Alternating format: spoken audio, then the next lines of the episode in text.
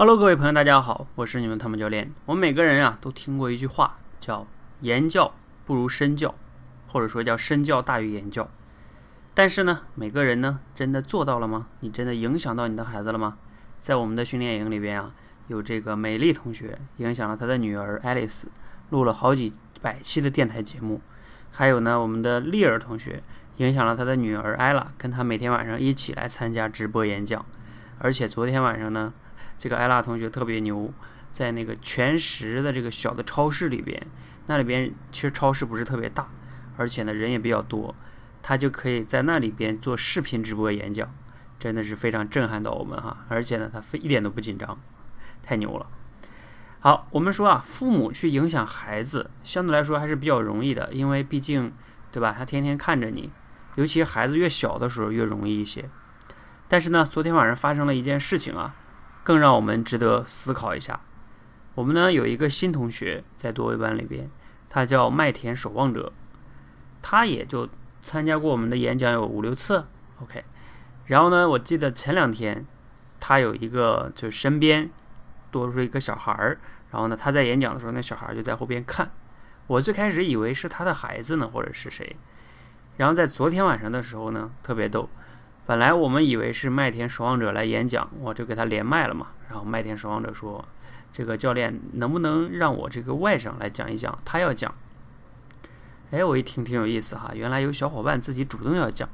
后来我说：“那好啊，那你让他来讲吧。”啊，他这个外甥呢，就给我们流利的讲了一个比较短小的故事哈。确实，在故事上的刻画上会没有太多去做。我们中国的孩子大部分情况下都是这样的，说话呢，要么就不说。要么呢，就像背课文一样，这个是因为我们在学校里边缺乏这方面的训练。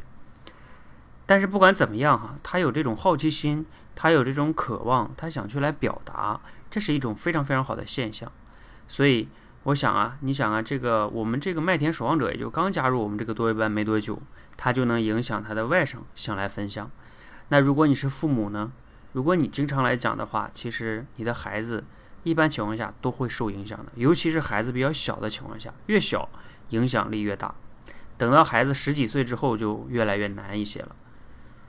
当然了，那也不一定哈。像我们昨天演讲这个麦田守望者的外甥都十四五岁了，他也依然有想表达的分享哈，而且是个小男孩。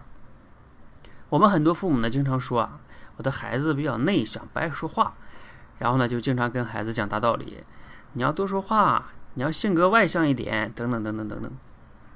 但是你有没有想过，你跟他讲这些大道理其实没什么用。你自己呢，最重要的是在于，比如说你爱不爱说话呢？对吧？你要是能天天来这里演讲，孩子嘛都有好奇心，他就会刚开始是好奇，慢慢就想参与进来。甚至呢，你每次讲完，你可以听他的意见，说：“哎，你给我提点建议呗，我哪里讲的好，哪里讲的不好。”这样的话，他慢慢就能参与进来。早晚有一天，他也想来想来讲，一定是这样的。所以说啊，如果你想让你的孩子改变他的表达能力啊、口才呀、性格呀，你就问一问，是不是应该从自己开始呢？这样的话呢，你既收获了自己的表达能力，同时呢，也影响了孩子，何乐而不为呢？好吧，今天呢就分享这样一个小故事给大家，而且是真实发生的哈，就在昨天晚上。你们可以去我的“说话改变世界”公众号里边回复“直播”两个字。去我的视频直播间里看昨天的录像。好，谢谢大家，谢谢。